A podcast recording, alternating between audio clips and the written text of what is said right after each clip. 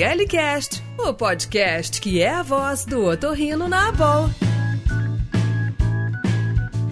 Bem-vindos ao ORL Cast, o podcast da ABOL CCF. Eu sou o Ricardo Dolce, professor da Santa Casa de São Paulo. E eu sou Luciano Gregório, professor adjunto da Universidade Federal de São Paulo, Escola Paulista de Medicina. Este é um espaço para troca de informações e um bate-papo sobre situações do dia a dia no otorrino, assim como saúde e bem-estar. E hoje a gente tem um tema fantástico com dois é, convidados fantásticos. O tema de hoje, pessoal, será fungo no nariz. Sim, nós temos um tema sempre atual e que apresentou algumas mudanças nos últimos anos. Infelizmente, com a história da Covid, ganhou muita notoriedade com a história do fungo negro, que a gente ouviu muito falar. E hoje a gente vai bater um papo com essas duas feras da rinologia nacional. Obrigado, Makoto, obrigado, Lessa. Eu peço que vocês se apresentem aos nossos ouvintes. Olá, Rick. Olá, Lu. Eu sou Eduardo Macoto, eu sou professor adjunto do setor de rinologia da, da Escola Colégio de Medicina, junto com o Luciano, e coordenador da especialização em rinologia lá da EPM.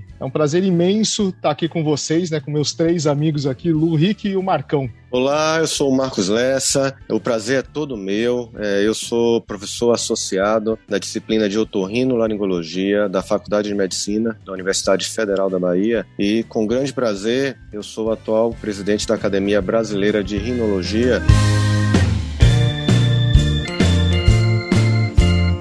Vamos começar com você, Makoto. Para iniciar esse podcast, antes de falarmos especificamente de cada doença fúngica nasal, eu gostaria que você nos falasse em linhas gerais o que mudou sobre esse tema no EPUS 2020, que é considerado o consenso europeu em rinocinusite, e se no ICAR, que é o consenso americano, também ocorre, aconteceu algum tipo de mudança. Muito bom.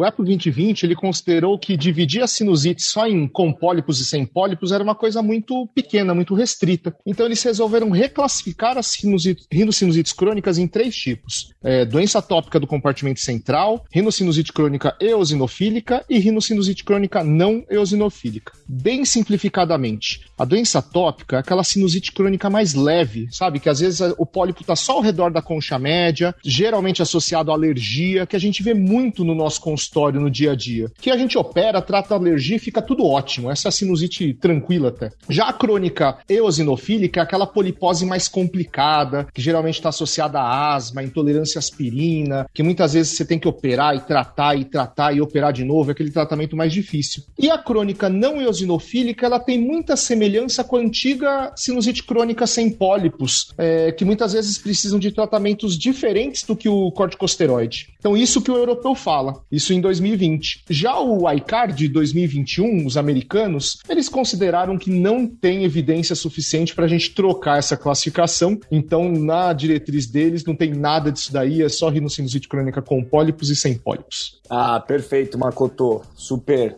explicado para os nossos ouvintes, ficou bem claro. E é, a gente sempre bate nessa tecla, acho que é importante essa memorização dessa nova classificação pelo EPOS e a questão do ICAR, que eles mantiveram a classificação antiga. Então, Lessa, entrando propriamente nessas doenças fúngicas, o que você poderia explicar aos nossos ouvintes entre a relação da imunidade do paciente e a doença fúngica propriamente dita? Então, Rick, uh, os fungos, né, eles podem ser encontrados na mucosa nasal de quase todos os seios paranasais, sejam eles é, doentes ou não. Né? Então, por que em alguns indivíduos esses fungos causam uma inflamação na mucosa, ou seja, causam uma sinusite? É, geralmente, o estado imunológico desse indivíduo é que pode determinar a ocorrência da doença e não só a ocorrência da doença, mas também a forma de apresentação clínica dessa doença. É, de forma bem didática e simples, nós podemos separar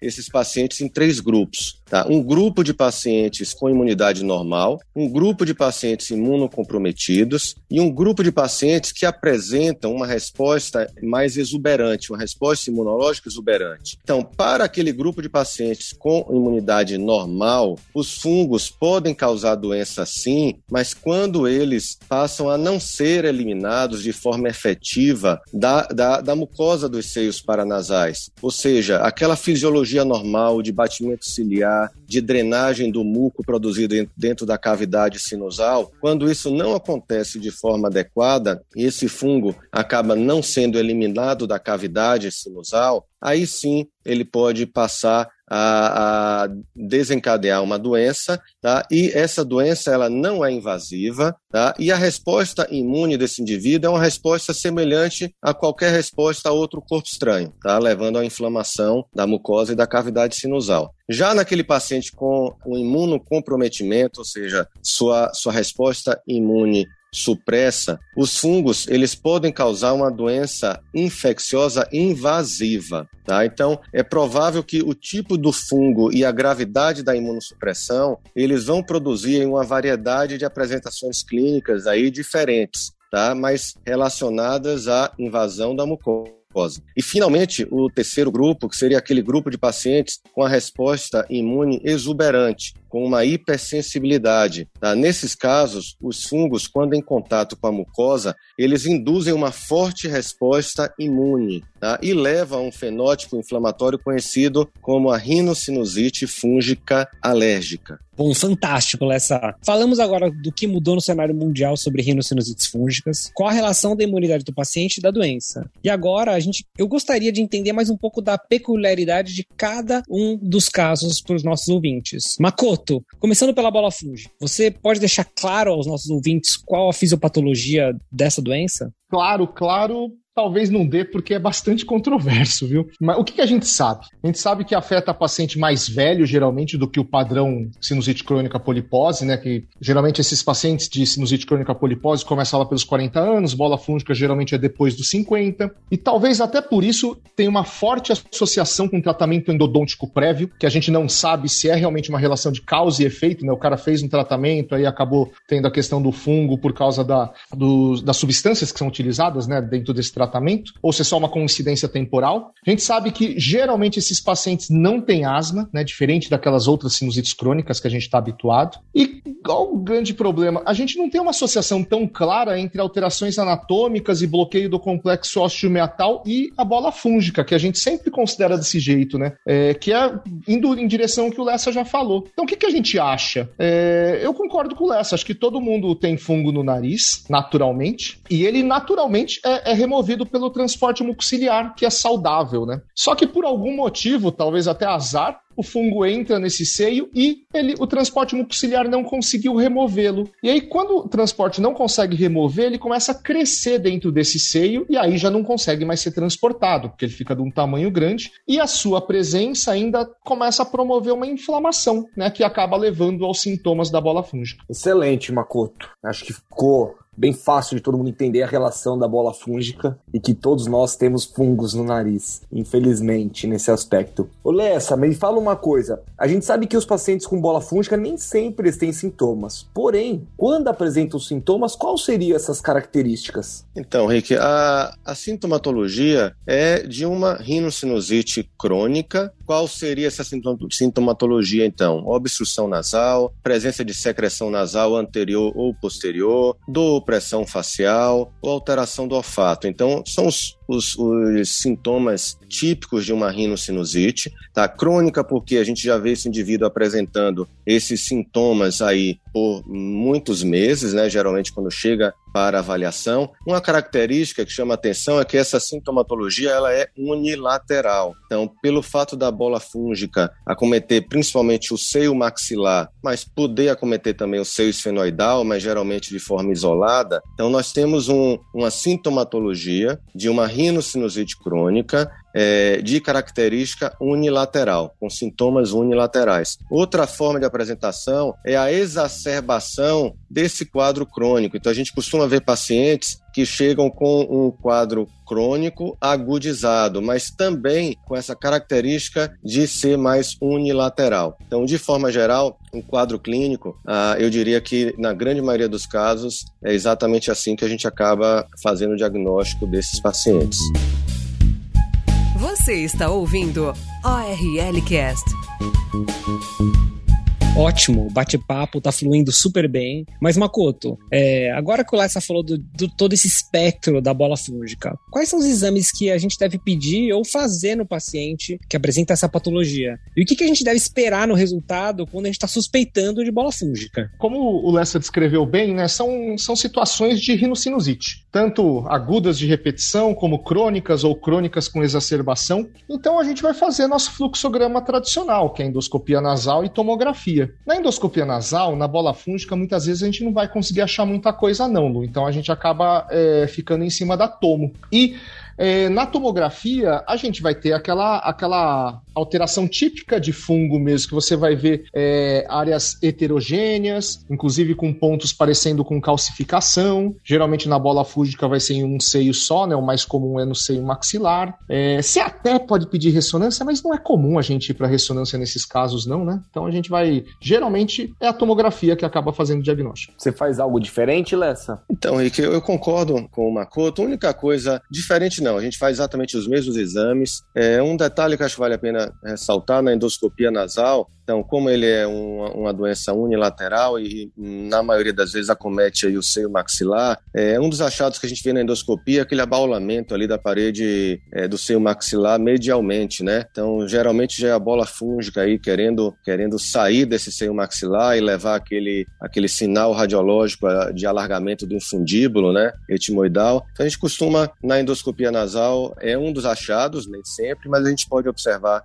essa, esse abaulamento aí da, da parede é, medial do seio maxilar, nesse abaulamento mais medial para dentro da fossa nasal. Mas é basicamente tudo que o Makoto falou, eu, eu concordo, é o que a gente faz mesmo de avaliação diagnóstica. Muito bom. E é engraçado que às vezes o paciente até se mostra assintomático, né? Ele vem no consultório com o um exame e fala: olha, descobriram isso dentro do meu seio maxilar, né? Lessa, uma vez que foi feito o diagnóstico de bola fúngica, né? O torrino no consultório, nosso ouvinte é, olhou a tomografia, achou esses achados que vocês é, comentaram agora, agora, qual deve ser o tratamento que deve ser realizado para o tratamento de bola fúngica? Então, Luciano, o tratamento é cirúrgico, né? Então, como o Makoto já muito bem falou, a bola fúngica surge exatamente por essa incapacidade é, de colocar esse fungo para fora do, do seio acometido e, na maioria das vezes, do seio maxilar. E essa bola fúngica, à medida que ela vai crescendo, aí que realmente ela não consegue mais sair da cavidade. Então, o tratamento é abrir essa cavidade, remover todo o material fúngico. Tá? Então, lavar bem essa cavidade, remover, aspirar, lavar bastante e deixar aí uma antrostomia, porque geralmente a gente se trata do seio maxilar, então a gente faz um acesso ao seio maxilar, faz uma antrostomia ampla. Essa antrostomia ampla, na verdade, boa parte já é feita pela própria doença. Então, como a gente comentou que o fungo tende a querer sair da cavidade e alargar ali o infundíbulo etimoidal, é, ao se fazer a, a, a, remoção do processo ensinado e acesso ao seio maxilar, é comum a gente já ter um, um aspecto ali de edema, mas acaba já ficando com antrostomia ampla, né? E é até interessante para remover essa bola fúngica de dentro do seio maxilar, é, a, essa abertura tem que ter uma abertura do tamanho ideal para poder remover essa bola fúngica, né? Ou então você pode fracionar ou seccionar essa bola fúngica e retirar ela aos poucos, mas quando possível remover ela totalmente de uma vez, mas pode sim fracionar ela e tirar ela aos poucos. Importante lavar bem essa cavidade. Do mesmo jeito quando acontece com o seio esfenoidal, é fazer um adequado acesso ao seio esfenoidal, abrir bem o seio esfenoidal, seja ele por via direta pela fossa nasal ou por via etimoidal, mas o importante é abrir bem a cavidade, é, tirar todo o material e lavar bem essa cavidade. Então, de maneira geral, esses são os parâmetros aí que a gente segue para o tratamento da bola fúngica. E você, Macotão, faz alguma coisa diferente? Não, é, é, concordo totalmente com o Lessa. Acho que só queria pontuar uma coisa a mais, que bola fúngica talvez valesse a pena operar mesmo assintomático, viu? Os que são meio achado de exame, se você tiver é, possibilidade, claro, se o paciente tiver condição clínica para isso, porque existe uma teoria que também essa, esse fungo lá, se você deixar ele anos preso, vamos dizer assim, mesmo que não, não, não tenha tanto sintoma, ele pode começar a dar uma alteração crônica persistente nessa mucosa. E aí acaba virando aqueles pacientes que você opera, abre bem, tira todo o fungo, mas a mucosa já está tão doente cronicamente que ela continua secretando, mesmo com tudo aberto, sabe? Não é a maioria, isso é 4, 5%, deve chegar a 15% no máximo. Mas talvez você possa mudar a evolução da doença. Makoto, até aproveitando e complementando também, acho muito pertinente aí o que o Makoto é, pontuou, e até um caso que a gente teve há, há pouco tempo, um paciente já, já uma idade mais avançada, e aí sim ele, ele decidiu né, pela cirurgia, mas aí já vem as, as comorbidades, né? Presença aí de cardiopatias, uso de anticoagulantes, que acaba atrapalhando uh, o processo cirúrgico, né? Então, acho que eu concordo com o Makoto, uh, sempre que possível, né, realizar já o procedimento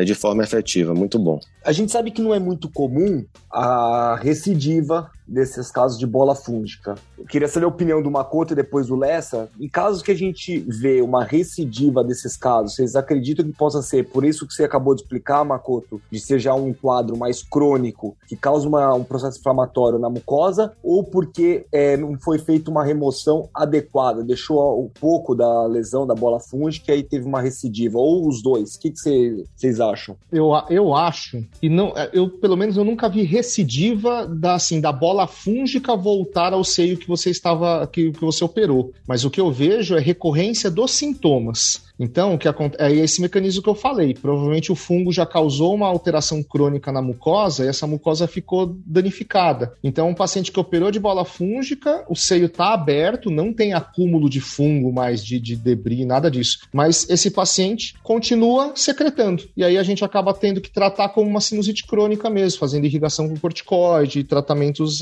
desse jeito. É, eu nunca tive paciente é, nosso com recidiva da bola fúngica no seio operado. Na literatura existe essa descrição em torno de 3 a 4% é, de casos né, de recidiva com acompanhamento longo. É, eu, felizmente, nunca tive nenhuma recidiva. Já tive pacientes já que foram operados, né, um paciente só que foi operado anteriormente, é, e que a, na avaliação, na nossa avaliação, já no pós-operatório tardio, ele apresentava a presença ainda de, de bola fúngica e foi levado à aspiração, limpeza e lavagem dessa cavidade. Então, que eu concordo com o Makoto, o que eu já tive de paciente meu foi exatamente mucosa secretiva. Então, é, até pontualmente, às vezes até uma agudização né, desse processo e que precisa de tratamento pontual também. Mas recidiva, eu não vejo isso na nossa prática uh, atuando e operando esses pacientes. Perfeito. Acho que fica aqui o recado para todos os nossos ouvintes em relação à questão da lavagem né, faz a remoção, mas lavar bastante, irrigar bastante no intraoperatório esse seio do paciente e deixar bem aberto, né? Então acho que isso são pontos bem importantes a ser lembrados para evitar que tenha algum quadro, vamos dizer assim, de uma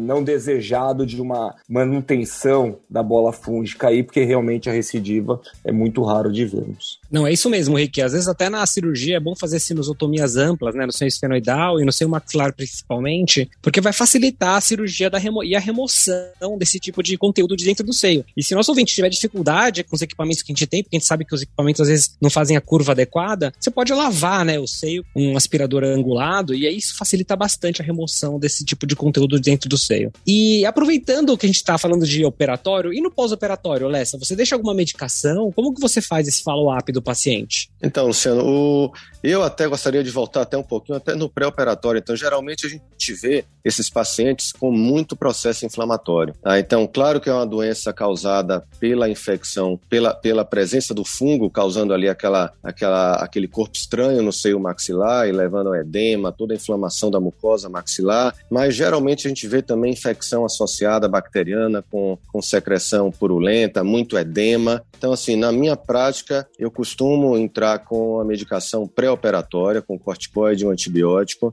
e mantenham é, em torno aí de, de uma semana no pós-operatório. E o principal é lavagem nasal com soro fisiológico e a, a, conduta de seguir esse paciente no nosso consultório, como a gente faz com qualquer outra cirurgia endoscópica, realizando aí a avaliação da cavidade nasal, limpeza de crostas, é, ajudando a recuperação desse paciente é, sempre que necessário. Tá? Então, de maneira geral, eu tenho essa conduta de usar sim a medicação no pré-operatório e seguir com ela no pós-operatório, tanto corticoide sistêmico, quando possível, é claro, e o antibiótico oral também da mesma forma. Excelente. Eu acho que o importante fica de que não é necessário de antifúngico no pós-operatório. Acho que esse é um recado importante quando é bola fúngica, da gente sempre estar tá lembrando.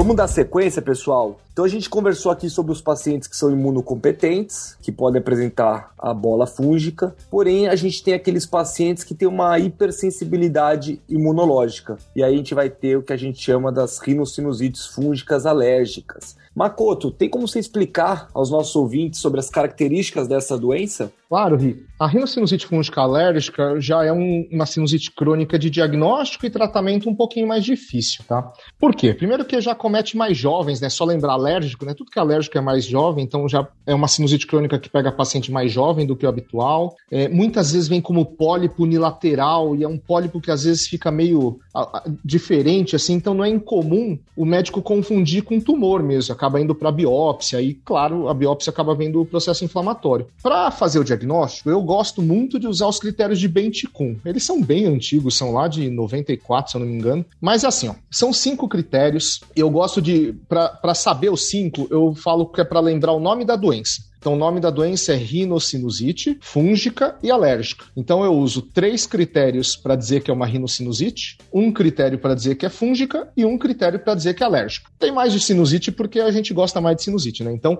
são três de sinusite. Quais são eles? Pólipo nasal, que é o que eu já tinha falado, a mucina alérgica, que é para mim a principal característica, e a tomo característica, que é o que a gente vai ver é, no pré-operatório. Um de fúngica, né, que você tem que detectar o fungo nesse paciente. E onde que você vai detectar? Na secreção e não no pólipo, porque não é uma doença invasiva, né? Então, o fungo não está na mucosa, o fungo está na secreção. E um critério de alérgica, que é ter alergia ao fungo, né? Hipersensibilidade tipo 1, pode ser com exame de sangue, pode ser com prick test, do jeito que você achar melhor. Então, são cinco critérios, três de sinusite, um de fúngica e um de alérgica. E só para finalizar, eu falei que a mucina alérgica é o mais característico para mim, mas muitas vezes mucina alérgica você só vai ver na cirurgia, né? Então, é, no pré-operatório, para mim a principal característica é você ver a tomografia. Essa tomografia característica é uma tomografia que tem aquela heterogeneidade, né, de velamento dos seios, né, que é o clássico de fungo, mas além dessa heterogeneidade, ele fica parecendo que é como se o paciente tivesse várias mucoceles. Parece que o seio maxilar fica largado, o etimoidal fica largado, quando pega o senoidal fica largado também. Então dá um aspecto. Por isso que o pessoal até confunde tu, com tumor, porque dá um aspecto de, de que está crescendo, mas é uma remodelação, né? Igual mucocele, não é uma erosão. Classicamente são unilaterais, tá na tomografia, mas você pode até ver quadros bilaterais por causa da evolução mesmo da doença. Então, basicamente é assim que eu tento fazer o diagnóstico.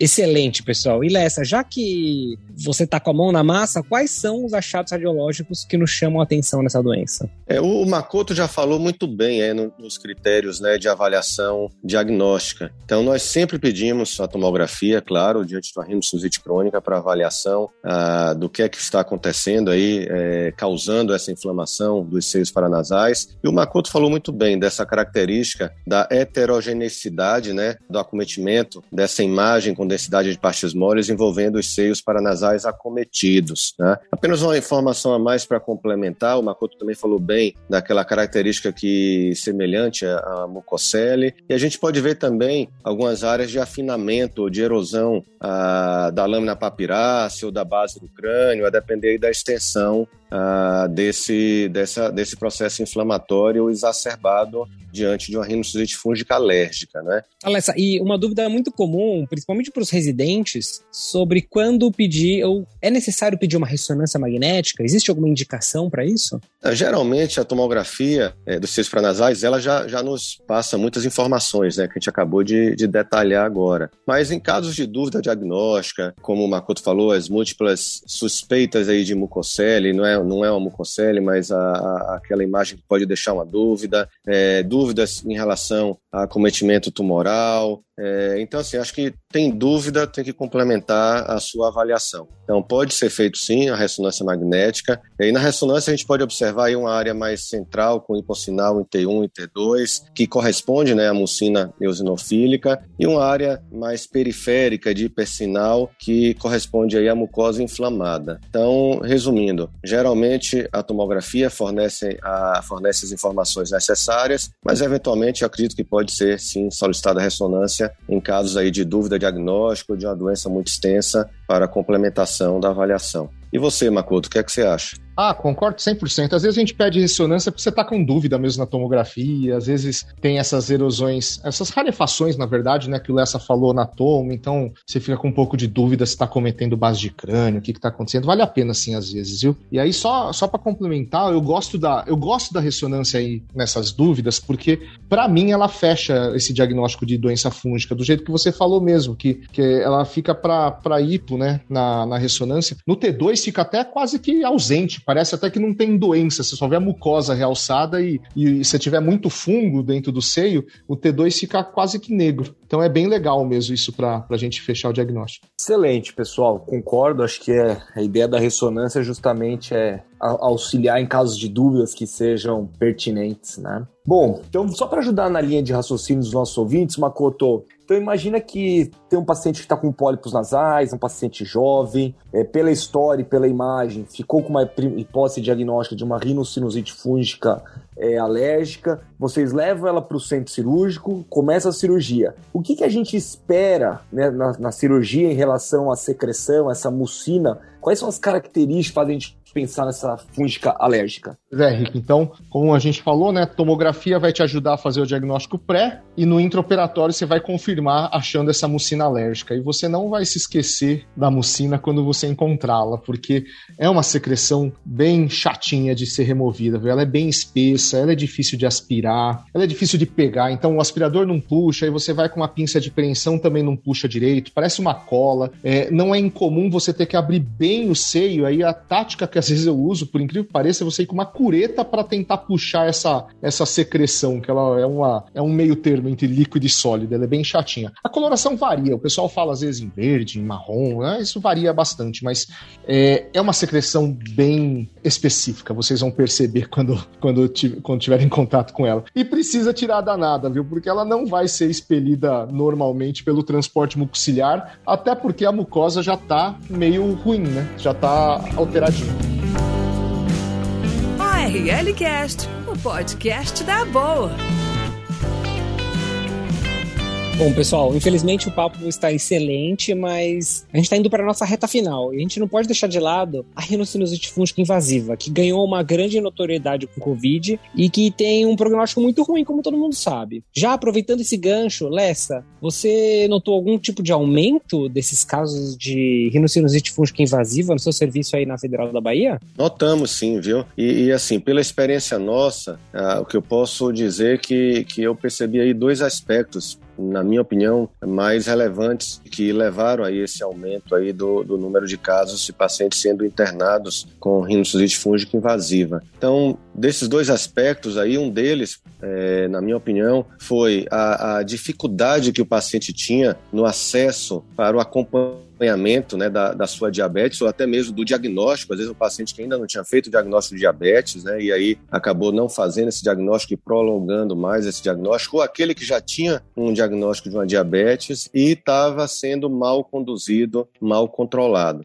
Um outro aspecto de paciente que também nós recebemos de regulação, de internação para tratamento, era aquele paciente com uso de corticoide sistêmico em altas doses e por um período longo de tempo, principalmente aqueles pacientes é, que foram acometidos pelo coronavírus, pela Covid-19, em uma manifestação clínica mais grave, e aí precisaram usar corticoide aí em doses altas e por mais tempo. Então, de maneira geral, acho que esses dois aspectos aí influenciaram sim, e nós percebemos aí um aumento é, de internação é, de pacientes com rinocinusite fúngica invasiva. Falando um pouquinho também em relação à fisiopatologia né, dessa, dessa rinocinusite fúngica invasiva, nós temos, na verdade, é uma invasão da mucosa nasocinusal por esses fungos. Tá? Essa invasão ela pode ser demonstrada por uma invasão, uma angioinvasão clássica, né, ou por outros padrões também infiltrativos. Na angioinvasão clássica, nós podemos encontrar os fungos na parede dos vasos e no lumen também também vascular, tá? e produzindo então a trombose e um infarto de mucosa com subsequente necrose tecidual. Por isso que a gente encontra aqueles, aquelas áreas de necrose de mucosa, de osso necrótico, durante a nossa avaliação pela endoscopia, que é o que chama logo uma atenção da, da possibilidade do, do acometimento fúngico. Né? Então, de maneira geral, isso que eu gostaria de, de, de passar aí para os ouvintes e tentar ajudar aí, esclarecer dúvidas e ajudar na avaliação e suspeita diagnóstica desse nesses pacientes com rinocinusite fúngica invasiva. Perfeito, Lessa. Acho que foi bem claro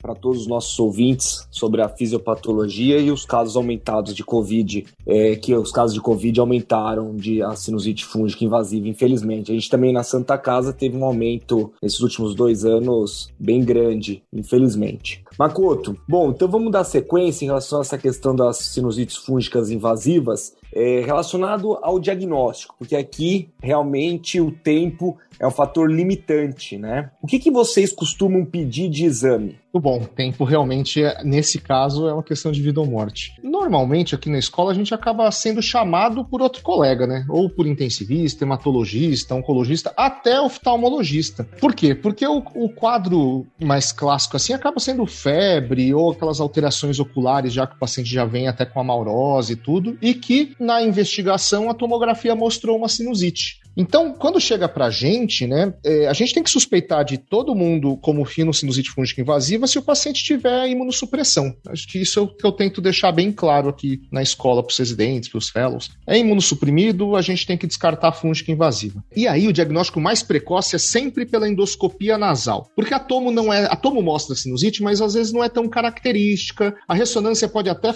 dar aqueles black sign, né, aqueles sinais é, de necrose que fica preto na ressonância, mas às vezes vezes também não é muito específica. Então, o que dá alteração mais precoce é a endoscopia nasal. Você tem que passar a ótica no nariz desse paciente e procurar por áreas que tenham isquemia ou áreas que tenham aquelas crostas que, quando você remove a crosta, não tem sangramento, né? Porque tá tudo isquêmico por causa dos êmbolos fúngicos. E onde você procura isso? Classicamente é concha média e no septo nasal. Geralmente acomete essas duas estruturas no começo. E Lessa, você quer complementar alguma coisa? Como que vocês tratam esses casos aí na Bahia? Todos são considerados casos de emergência? alguns de urgência ou todos de urgência? Como que você faz aí? Luciano, então o Makoto bem falou, né?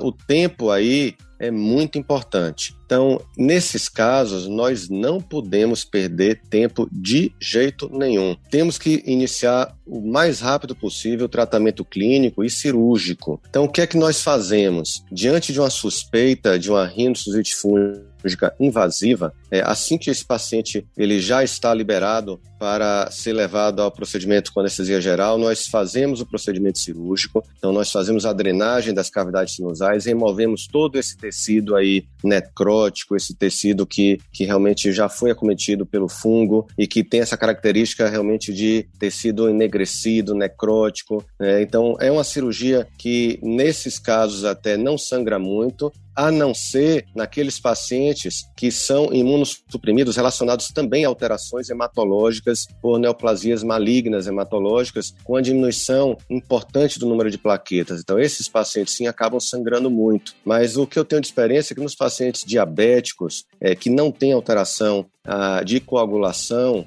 é, a cirurgia e, e, o, e, o, debridamento desse tecido é, costuma nem sangrar tanto assim. Então, temos que levar o quanto antes para a cirurgia, coletar bastante material, mandar esse material para diagnóstico anatomopatológico, confirmar a presença do fungo invadindo a mucosa e iniciar o tratamento clínico. Um, um, detalhe que é importante também é, chamar atenção que eventualmente esse diagnóstico anatomopatológico ele não é simples pelo grau de inflamação e de destruição de necrose que existe no material da mucosa e do osso na região do nariz e seios paranasais. Então, fazer um adequado, uma adequada cirurgia com retirada de material é, que seja realmente viável para análise pela anatomia patológica, isso vai aumentar a chance de se chegar ao diagnóstico mais precoce. Tem pacientes que a gente precisou entrar, às vezes, duas ou três vezes em cirurgia para coletar material e chegar até o diagnóstico de rinocinite fúngica invasiva. Outra coisa importante é, nesses pacientes, sempre que possível, é, reduzir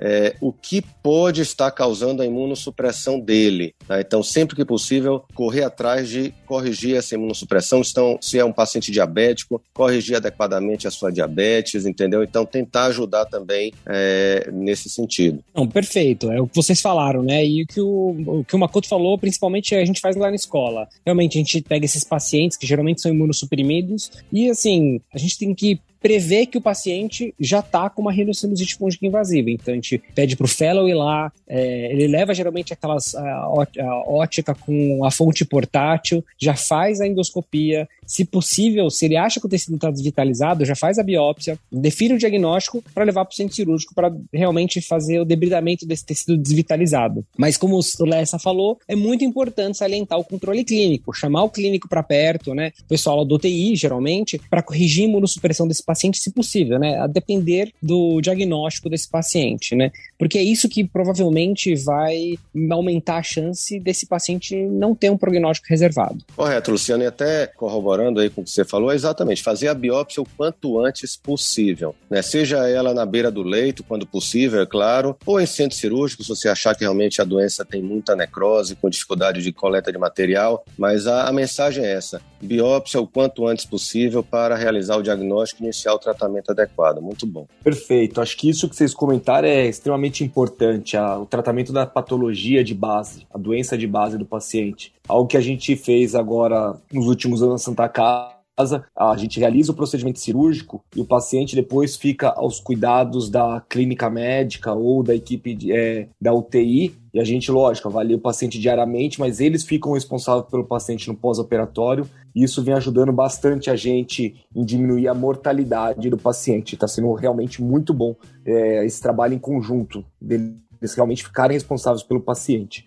Então, é algo que vai super bem. E lembrar que a anfotericina B, a lipossomal, é o tratamento de escolha, é o gold standard e acaba tendo uma resposta muito melhor devido aos baixos efeitos colaterais relacionados com as outras medicações. É, Makoto, infelizmente existem alguns casos peculiares que a gente vê no nosso dia a dia. E não é incomum esses pacientes com a, a autorrina chamada estar tá com plaqueta muito baixa, às vezes abaixo de 40 mil, às vezes abaixo de 20 mil plaquetas. Queria saber como, como vocês conduzem esses casos na, na escola e se você vê diferença no prognóstico do paciente dependendo da doença de base que ele tem. Colocado, Rick. A gente sempre fala de cirurgia, acho que o, o Lessa colocou bem já isso daí, que a gente tem que fazer a cirurgia no momento que é possível fazê-la. É, tem que se fazer assim um balanço entre risco e benefício. Por quê? Porque a cirurgia não vai curar a doença. A cirurgia ela serve para ganhar tempo até que o clínico melhore a imunidade desse paciente. Que não adianta a gente operar, debridar super bonito, achar que tirou tudo, e a imunidade continuar super ruim, vai continuar tendo rinocinusite fúngica invasiva. Não tem jeito. E sim, o prognóstico muda de acordo com a doença de base, porque ela depende de, da imunossupressão ser reversível ou não, né? Então, por exemplo, ou facilmente reversível ou não. Um imunossuprimido por causa de diabetes descontrolado é mais facilmente controlado e com isso a imunossupressão melhora mais e o prognóstico da sinusite fúngica invasiva também é melhor do que um paciente transplantado de medula óssea, por exemplo, que vai demorar, né, para essa imunidade desse paciente melhorar. Então, às vezes esse paciente mesmo com cirurgia e todo cuidado não dá tempo de, de reverter isso e ele acaba falecendo. E em relação à plaqueta baixas, Makoto, vocês mesmo assim acabam operando o paciente, transfundem? Como é que vocês veem esses casos? A gente vê ele como uma, uma comorbidade também é, que a gente tem que, ser, tem que se considerar para indicar cirurgia. Plaqueta muito baixa, o Lessa colocou bem que geralmente não sangra, mas a gente já entrou nos pacientes com plaqueta muito baixa que sangrou bastante, viu? Então a gente ficou até com dúvida se fizemos um bem ou um mal para esse paciente com a cirurgia. O Luciano já entrou em uma também aqui na escola. E então a gente tem é, sido bastante parcimonioso, viu, Rick, nesses casos. A gente tenta melhorar, sim, essa condição hematológica para fazer a cirurgia. Rick, complementando, eu concordo, viu, plenamente com o Makoto. Esses pacientes com plaquetas baixas é, são, são, é, são mais difíceis realmente de, de, manejar, porque o sangramento costuma ser muito, muito profuso, né? Então, a gente também já passou por alguns casos assim. Uh, o mais interessante é aquilo, aquele paciente que não tem plaqueta baixa, aquele paciente que é diabético e acabou tendo essa, essa necrose, tem que fazer o debridamento. Esses pacientes, a gente acaba vendo que o sangramento não é tão grande como a gente esperava que, que até seria pelo grau de inflamação. Mas esses pacientes com plaqueta baixa, realmente é, é um grupo de pacientes que, que demandam atenção muito maior, um cuidado maior e uma cirurgia mais delicada com, com mais sangramento também. Concordo plenamente. Então aqui acho que fica um recado, né, de que apesar de que o tempo é vida para esses pacientes, acima de tudo, a gente precisa avaliar as condições dele, principalmente relacionado com a plaqueta. Então, às vezes, por mais que você saiba que pode estar progredindo a doença, espera um pouco, transfunde esse paciente, espera um momento melhor e mais oportuno para poder operá-lo e ele ter um resultado mais satisfatório. Então, acho que esse realmente é um, é um dado importante aí para a gente passar para os nossos ouvintes.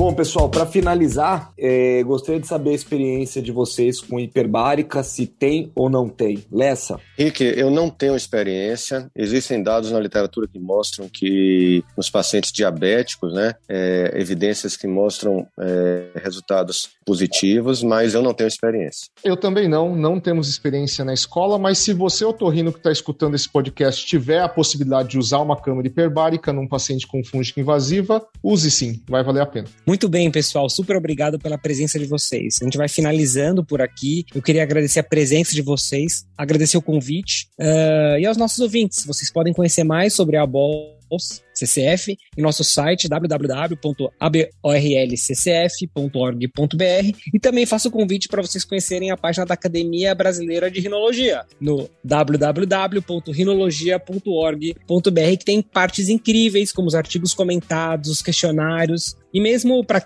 quem vai fazer fellow, os fellows que tem ao redor do nosso país. Makoto, quer dar alguma mensagem final? Ah, só agradecer, Lu, agradecer o convite de vocês, você, Luciano e o Rick. É um prazer estar aqui com o Lessa, conversando sobre uma coisa que a gente gosta de fazer tanto, né, Lessa? Então, eu estou muito feliz e espero, sinceramente, que os otorrinos que estão nos escutando e também para todo mundo que puder escutar esse podcast, que a gente tenha sido bem, bem didático para vocês. Um abração. Presidente, alguma última palavra para os nossos ouvintes? É, apenas agradecer, viu? Esse bate-papo aqui foi, foi excelente, sempre entre amigos, trocando experiência e, e, e realmente espero que, que seja muito bom aí para os ouvintes que possam tirar dúvida, esclarecer aí, é, direcionar a, a, prática clínica deles. Então, excelente. Mais uma vez, obrigado, Rick, obrigado, a Luciano, e muito obrigado aí, meu amigo Makoto. E dizer que a nossa Academia Brasileira de Rinologia vai estar sempre aí presente e disponível para ajudar no que for preciso. Perfeito, pessoal. Gostaria de agradecer ao meu parceiro hoje de host, Luciano,